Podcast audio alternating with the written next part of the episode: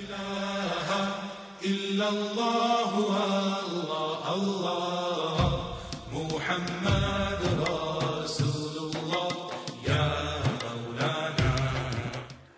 Dann haben wir den nächsten Namen Al-Matin.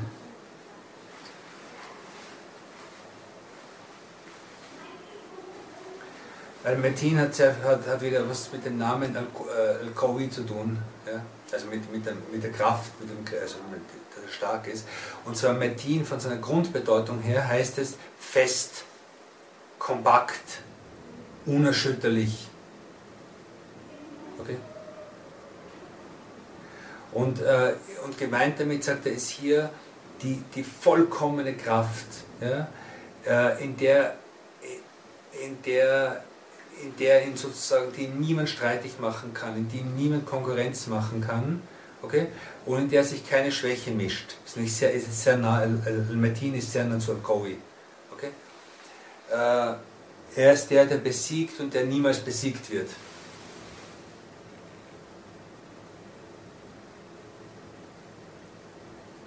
jedes, äh, alle islamischen Völker sozusagen oder alle, alle islamischen Sprachen gibt es so bestimmte Redensarten, die sehr schön sind.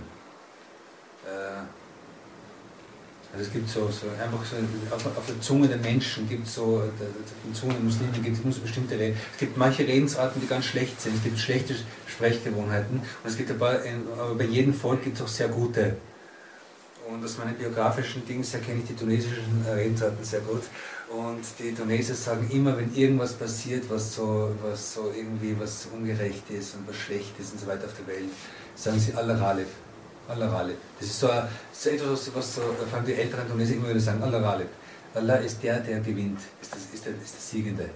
Allah ist der Siegende. Ja. Und Al-Matin hat damit zu tun.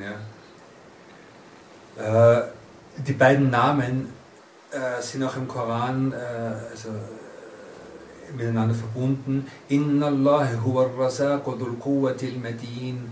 Allah ist der Razak, ist der, der, der den Riss gibt, den Unterhalt gibt und der Inhaber der, der, der Stärke, die eben Metin ist, die kompakte, festen, kompakten, stabilen Stärke sozusagen. Okay?